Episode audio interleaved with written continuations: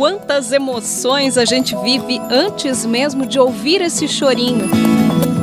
Quantos medos, quantas dúvidas, transformações no corpo e na alma. Provações nos dois âmbitos também. E olha que eu tô falando só do que vem antes do choro, porque falar do que vem depois. Ah, e a conversa rende, hein? Eu não tinha a menor ideia na época de rotina. E eu acho que isso foi, talvez assim, a, com certeza foi o maior choque que eu tive. O que mais me marcou foi a descida do leite. E eu lembro de ter acordado na madrugada com essa sensação, sem saber o que estava acontecendo. Eu falei, nossa, acho que tem uma coisa errada, acho que eu vou morrer.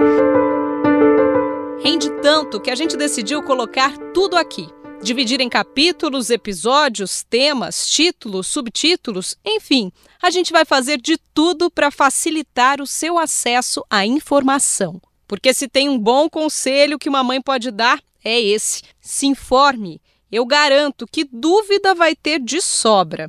Palpite, comentário infeliz, então, é para ajudar a acalmar o seu coração e te trazer mais segurança que surgiu esse podcast. Eu estou falando com você, mãe, pai, avô, avó, babá, madrinha, padrinho, tio da escola, tio da perua. Resumindo, você cuida ou pretende cuidar de um bebê ou uma criança? Então, bora ouvir o que nós temos para dizer.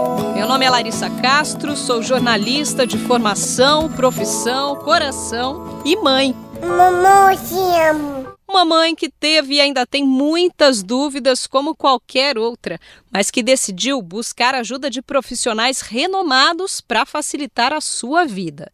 Bora comigo falar de tudo que envolve esse universo tão assustador e ao mesmo tempo tão mágico. Se deixar para ouvir depois, pode ser tarde demais. Ah, eu acho que tudo que a gente sabe que vai viver, a gente vive de uma forma mais leve, né? Eu, a gente se prepara um pouco mais, não vai ser pego de surpresa. Então isso faz com que seja mais suave.